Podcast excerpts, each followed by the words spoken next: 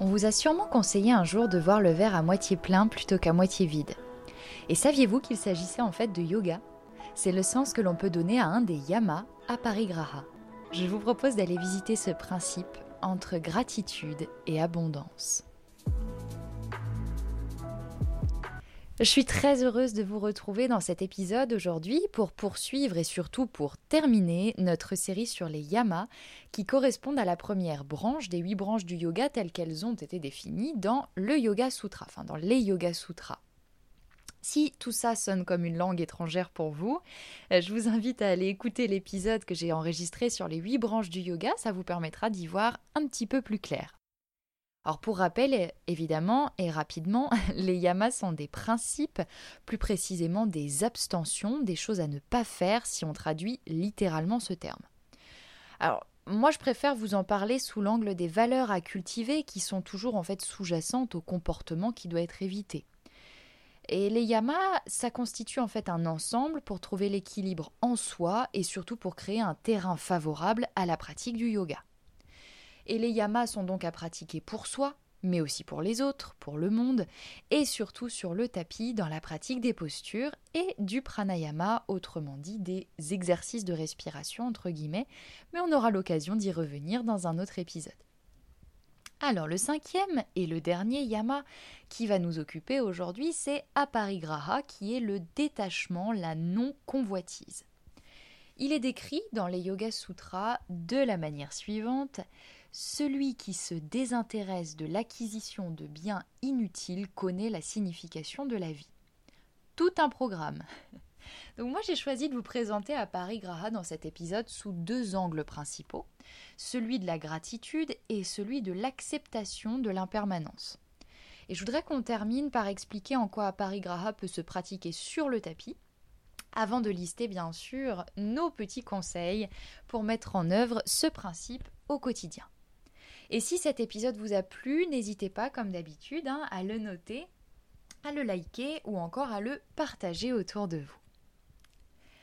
Alors, premier angle, première chose que je voudrais aborder, je vous le disais, c'est à Paris Graha dans le sens où on cultive la gratitude au quotidien. Il faut comprendre que la philosophie du yoga ne cultive pas la même temporalité que la nôtre on y parle plutôt en fait de choses cycliques, donc de cycles qui sont toujours en mouvement, en train de renaître puis de se détruire. Et le monde dans lequel on vit ne fait pas exception à la règle, et c'est en cela que l'abondance existe autour de nous et en tout temps, à condition bien sûr de bien vouloir la voir. Avec une vision finalement euh, linéaire du temps qui passe, on a souvent une vision qui est fixée sur une partie de la réalité et qui nous empêche d'être dans l'abondance, dans le potentiel de l'esprit, dans le cœur et plus globalement dans notre vie. Alors, quand on déclare qu'il y a un manque, quel qu'il soit, on focalise souvent sur ce manque, sur ce que nous n'avons pas, au lieu d'affirmer que l'abondance règne et de nous concentrer sur la gratitude et sur ce qui est déjà là. Et c'est en ça qu'on peut se diriger, parfois même insidieusement, hein, vers la convoitise. C'est une convoitise qui sera nourrie par la peur du manque, entre autres. Et euh, ces croyances limitantes qui donc nous limitent et qui nous font souffrir vont venir perpétuer l'expérience de l'insuffisance en nous. Et il faut se rappeler que la source de toutes les ressources, justement, elle est infinie, puisque nous sommes nous-mêmes intégrés à cette idée du monde qui n'est fait que d'abondance. Et c'est là qu'on peut se connecter en fait à plus de bonté, à plus de joie, à plus de beauté, à plus d'aide aussi, d'entraide, de créativité et même de guidance. Aparigraha dans la non-convoitise suppose pour moi cette conscience de la gratitude qui donne une autre dimension au bonheur finalement. Alors être dans l'abondance, ça implique de savoir modifier ses schémas mentaux. Cultiver cet état d'esprit d'abondance pour mieux se placer dans la non-convoitise, ça se fait indépendamment de nos biens, de notre niveau de vie, de notre succès matériel, entre guillemets, euh, puisque la gratitude et l'abondance ne vont pas dépendre de circonstances ou de dispositions extérieures.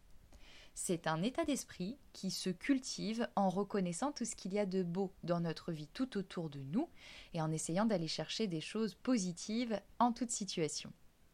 Alors il y a d'ailleurs des perspectives d'évolution dans chaque situation, hein, il suffit de bien vouloir les voir. Et c'est par cet état d'esprit qu'on élimine l'avarice, l'envie, la convoitise, qui nous font souffrir en fait. Et Aparigraha, dans cette idée d'abondance, nous permet de nous rapprocher de quelque chose de beaucoup plus épanouissant. Et si on s'en tient à la philosophie du yoga, c'est aussi de cette manière qu'on se rapproche de l'univers avec un U majuscule, de l'esprit avec un E majuscule, ou peu importe d'ailleurs comment on l'appelle. Et le secret de cet état d'esprit, c'est de comprendre que cette attitude de reconnaissance et d'abondance est déjà en nous, c'est déjà quelque chose d'acquis. Je reprends les termes de cette professeure de yoga que j'aime tant, Anne-Gaëlle Guillot. Euh, elle nous répète souvent que tout est déjà là. Et c'est cette capacité, c'est aussi cette capacité à être reconnaissant pour ce qui est là qui nous attire plus de bonté. Et de la même manière, quand on s'accroche à une peur, quand on croit réellement à cette peur, bah, elle finit par se produire. La mentalité d'abondance, c'est être en conscience et remarquer quand et comment on est limité mentalement et ce que l'on vient et, que l'on nourrit en fait la pensée contraire, finalement tout ce que l'on ne cherche pas à nourrir à force d'être focalisé sur quelque chose. Ça se témoigne par exemple quand on se dit qu'on n'a pas le temps. Euh, quand on se dit voilà, j'ai pas le temps, j'ai pas le temps, on remarque qu'on a encore moins de temps finalement pour faire les choses. Et c'est aussi quand on se dit qu'on manque sur le plan matériel. Si on reste focalisé sur cette pensée de manque, on ne va plus avoir de pensée disponible pour aller manifester des nouvelles idées et des façons de résoudre le problème. Et c'est ce qui risque de nous arrêter en fait pour apprécier nos bénédictions sur le moment. Et en fait, les occasions de nourrir à Paris Gras et l'abondance, elles pullulent autour de nous. Il suffit d'aller chercher les avantages dans toute expérience, dans toute rencontre, dans toute situation. Et le fait de se placer dans cette mentalité-là, ça va nous permettre d'avoir des outils pour faire face différemment à ce qu'il est difficile de vivre. Même dans la frustration, même dans la colère, même dans la panique, même dans la difficulté, on a toujours des occasions de grandir. L'idée étant d'accueillir la difficulté en conscience comme un cadeau d'abondance avec tout ce qu'elle recèle d'enseignement finalement. Les relations difficiles, par exemple, ce sont toujours les relations qui, aident, qui nous aident à évoluer et à remarquer de quelle manière on peut se dépasser et grandir. C'est en fait un changement de perception. Vous vous souvenez du verre à moitié vide ou à moitié plein? Eh bien c'est ça, ça demande en fait beaucoup d'engagement, de confiance et de volonté pour faire le choix d'une attitude positive. Et à travers ces efforts, quand on choisit de reconnaître l'abondance et les bienfaits de toutes choses, même si elles ne sont pas vraiment comme on le voudrait, on s'ouvre à quelque chose de beaucoup plus grand. Et de la même manière, donc, toutes nos sources d'envie et de convoitise vont s'épuiser. Plus on résiste, plus on s'accroche, plus on focalise et plus on vient nuire à cette idée d'abondance. Alors oui, je sais, on s'accroche, on s'attache parce qu'on a peur. On se dit qu'on a ou qu'on n'aura jamais assez de temps, de ressources, de soutien, de validation, d'amour parfois. Et c'est cette peur qui nous mène à la restriction mentale, au manque de générosité, à l'indisponibilité face aux occasions de la vie. Et c'est aussi cette peur qui nous empêche de laisser tomber ce qui a besoin d'être laissé tomber. Dans le cadre de la vie cyclique, il faut bien comprendre que dans la philosophie du yoga, on ne parle pas de vide, on ne parle jamais de point final. Et de toute façon, remarquez-le autour de vous, la nature a horreur du vide. Alors il y a aussi un lien, et peut-être que vous l'avez déjà compris, entre aparigraha et asteya, dont on a déjà parlé dans un autre podcast, qui correspond au non-vol ou à la générosité. Mettre aparigraha en pratique et refuser de se placer dans la convoitise et dans l'attente, c'est se placer dans un élan assez fluide en fait avec la vie, où l'on reçoit et où l'on donne de façon équilibrée. Et il y a d'ailleurs un lien entre donner et recevoir. Plus on pratique la générosité et plus il y a de l'abondance autour de nous. Alors je pense notamment euh, aux yogis en Inde, les vrais yogis, euh, qui ne font pas que des postures de yoga, j'entends. Euh, donc ces, ces yogis qui sont hors caste, en Inde, ils font vœu d'aparigraha et ils ne disposent d'aucune possession. Et ils vivent en fait uniquement grâce à des donations qui proviennent de personnes qui bénéficient de leur, de leur enseignement, euh, ou même d'autres personnes hein, qui ne bénéficient pas de leur enseignement. Et de la même manière, plus on croit en cette abondance, en cette donation de la part des autres, de la vie, de la nature, et plus on devient généreux. Ça n'empêche pas qu'on puisse se sentir un peu démuni parfois, ou qu'on puisse croire qu'on possède finalement très peu. Mais toujours en voyant le verre à moitié plein, on déplace ce manque et on vient se focaliser plutôt sur les moyens que l'on peut avoir de vivre dans l'abondance. On devient plus optimiste et plus ingénieux. Et quand on commence à apprécier tout ce qui est et à chercher à être en recherche de cette abondance, elle apparaît finalement partout, y compris dans nos relations. Il euh, y a un lien aussi très important entre la non-convoitise et l'absence d'accumulation. C'est assez euh, évident d'un point de vue concret. Le bonheur, pas le plaisir, mais le bonheur, le vrai de vrai, il n'a jamais été déterminé par la richesse et le confort matériel. Et c'est même, je crois, tout l'inverse. Plus on va faire dépendre notre bonheur de choses matérielles et externes, et moins on aura de réelle satisfaction profonde. Tout dans la vie s'équilibre dans l'idée des contraires. Acquérir quelque chose, ça veut dire perdre cette chose un jour, d'une manière ou d'une autre. Et quand on obtient, on obtient aussi la peur de perdre et l'attachement à la dite chose qui s'ensuit. Et cette peur va venir complètement affecter l'esprit de façon négative et va nous empêcher de voir l'abondance et ce qui est présent ici et maintenant dans une sorte de malaise et d'insatisfaction. Et d'ailleurs, beaucoup de gens qui vivent dans un certain confort matériel vivent aussi dans la peur. Euh, ce sont souvent des personnes qui ont peur du vol, qui ont peur de l'insécurité, mais laquelle on ne sait finalement jamais, la peur de perdre quelque chose, la peur des agressions violentes de personnes souhaitant voler leurs biens, etc. etc. Et c'est précisément cette peur qui nous empêche de trouver la satisfaction du moment présent, la paix et la joie dans ce qui est déjà là. Alors je crois fondamentalement que la peur, elle limite cette capacité qu'on a à reconnaître l'abondance et à être dans la gratitude. Et c'est un peu l'idée d'avoir les yeux plus gros que le ventre finalement. On a peur de ne pas pouvoir avoir ou de ne pas pouvoir garder. Alors on prend, on prend, on prend, on se nourrit plus que de raison et souvent bah, on finit par gaspiller. Tout ne peut pas nous revenir. Souvenez-vous, il y a un juste équilibre entre donner et recevoir. On peut peut-être penser à toutes les fois où on s'est montré cupide de façon complètement craintive. Et on peut aussi penser à tout ce que l'on a et qui finalement ne nous sert pas, ou pire, qui encombre notre espace et notre esprit euh, avec toutes ces choses voilà inutilisées et de toute façon inutiles. Vous pouvez peut-être vous demander, au travers de toutes ces choses qui ne vous servent pas, est-ce qu'il n'y a pas des personnes qui finalement en auraient plus besoin que vous? Et pratiquer le yoga, c'est aussi apprendre à se libérer de tout ça, dans Aparigraha notamment. Le yoga nous apprend à rediriger notre énergie vers d'autres buts et de la rediriger de façon plus contrôlée. L'avarice, l'accumulation compulsive, c'est une forme de peur, c'est une forme d'insécurité qui nous entraîne à faire le plein de l'extérieur plutôt que de savoir ce que nous sommes et que nous en avons déjà assez. Alors, à Parigraha, la non-convoitise, elle nous aide aussi, à mon sens, à aller plus loin dans notre pratique intérieure du yoga. Alors attention, à Parigraha ne nous demande pas de faire vœu de pauvreté ou de renoncer à tout. Enfin, vous me direz, vous êtes bien libre de faire ce que vous voulez. Mais c'est de cette manière qu'il était interprété par les yogis, les vrais, ce principe. Le refus de toute possession matérielle, ça nous permet d'obtenir une certaine tranquillité d'esprit.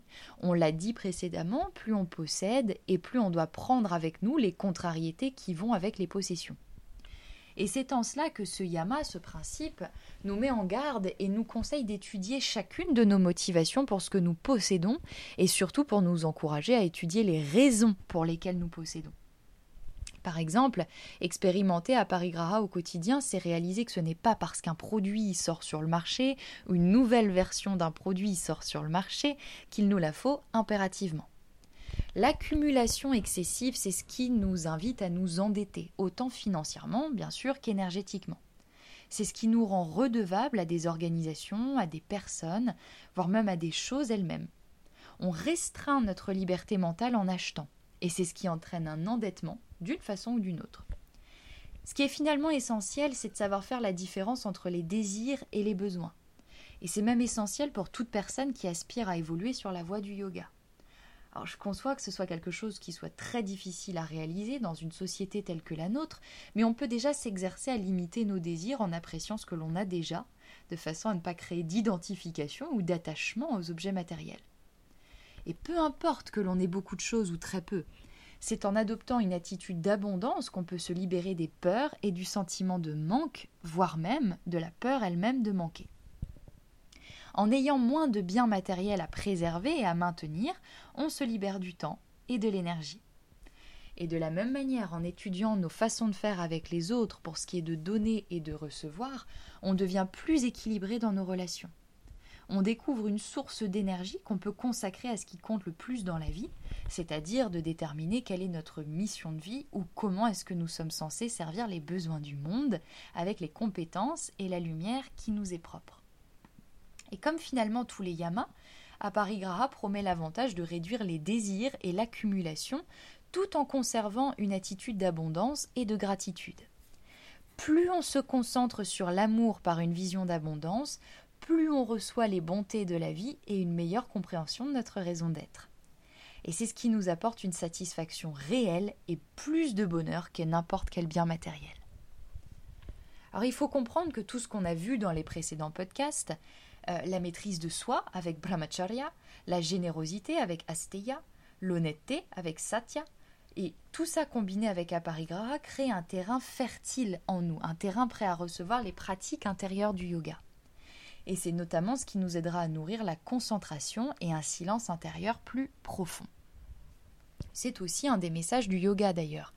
La souffrance est inévitable si on s'accroche au monde extérieur, si on s'accroche aux choses et si on attend d'elles qu'elles nous nourrissent pour nous faire nous sentir mieux.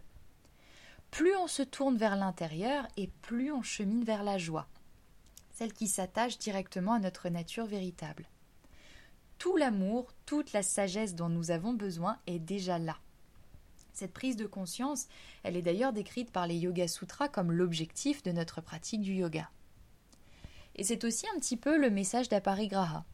Nous sommes complets tels que nous sommes. On n'a pas besoin d'aller combler nos attentes par des distractions extérieures. Nous sommes parfaits tels que nous sommes sans avoir besoin de nous approprier quoi que ce soit pour être entiers. Notre richesse intérieure est toujours là, même si elle est un petit peu masquée par le stress parfois et par l'adversité du quotidien. À l'aide de ce principe, on arrive aussi à voir les bons côtés de chaque difficulté, de chaque perte, de chaque revers, mais aussi évidemment de chaque succès. À il nous aide, c'est un principe, il nous aide à cultiver une conscience d'abondance qui nous aide à définir toute l'intention de notre vie. Alors il y a un lien aussi que j'aime bien faire entre aparigraha et l'impermanence. Euh, j'aime dire d'ailleurs que la pratique du yoga, c'est apprendre à accepter l'impermanence. La vie est en perpétuel mouvement, on l'a vu. Tout change à chaque instant. Et il est totalement vain de venir nous attacher à une situation, à une relation ou à des choses en espérant les voir durer. Et seule l'absence de convoitise finalement permet d'être dans le fil de la vie et d'en connaître le sens véritable. La société tend à nous faire croire que le bonheur est dans la consommation d'objets de dernier cri en tout genre. Et la non-convoitise, elle replace l'expérience de vie dans son authenticité comme porteuse de joie profonde et le mental devient alors clair et calme, puisqu'il n'est pas possédé lui-même par un désir extérieur et impermanent. Alors il y a un petit point à faire que je trouve très intéressant sur euh, Aparigraha, sur le tapis. Euh, c'est savoir en fait se détacher de la posture de yoga en elle-même et de ne pas chercher quelque chose euh, de déjà connu ou d'explorer. Il suffit de laisser aller le résultat qu'on souhaiterait avoir, notamment euh, dans la comparaison hein, avec la posture qu'on a pratiquée la veille ou celle du voisin, pour se laisser porter par l'expérience en elle-même.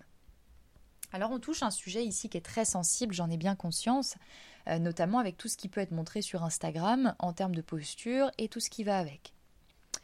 Euh, ça fait, heureusement ou malheureusement, je ne sais pas, mais en tout cas, ça fait partie de l'activité de professeur de yoga, ou plutôt de professeur de posture de yoga, qui consiste hein, à donner une certaine image très vendeuse de notre activité. Et c'est normal, euh, tous les corps de métier font pareil finalement dans l'utilisation des outils qui sont à leur disposition. Mais c'est ce qui peut créer du malaise, et je l'ai vu chez certains de mes élèves, ça crée du malaise chez certaines personnes, et c'est tout à fait compréhensible en fait. Euh, je crois que dans cette configuration, à Paris Graha, ça nous aide à prendre du recul et à nous détacher de ces objectifs purement posturaux et dans l'image. Oui, euh, le ou la professeur de yoga est souple, mais son chemin du yoga n'est pas le même que le nôtre, et c'est tout à fait ok comme ça. Posé sur un tapis ou sur un coussin de méditation, peu importe, euh, l'idée c'est de rechercher les fruits de notre pratique et d'en rechercher un apaisement mental, euh, un corps qui soit fluide, souple, euh, dans la mesure du possible, et quelque chose d'agréable qui pourrait nous rassurer en nous disant que tout ce temps, finalement, c'est un temps capitalisé. Et c'est notre mental, en fait, dans ces cas-là, qui intervient, qui commente et qui juge euh, que l'expérience n'a pas été celle qu'on a attendue ou qu'on est déçu de nous, d'un professeur, de la pluie ou du beau temps.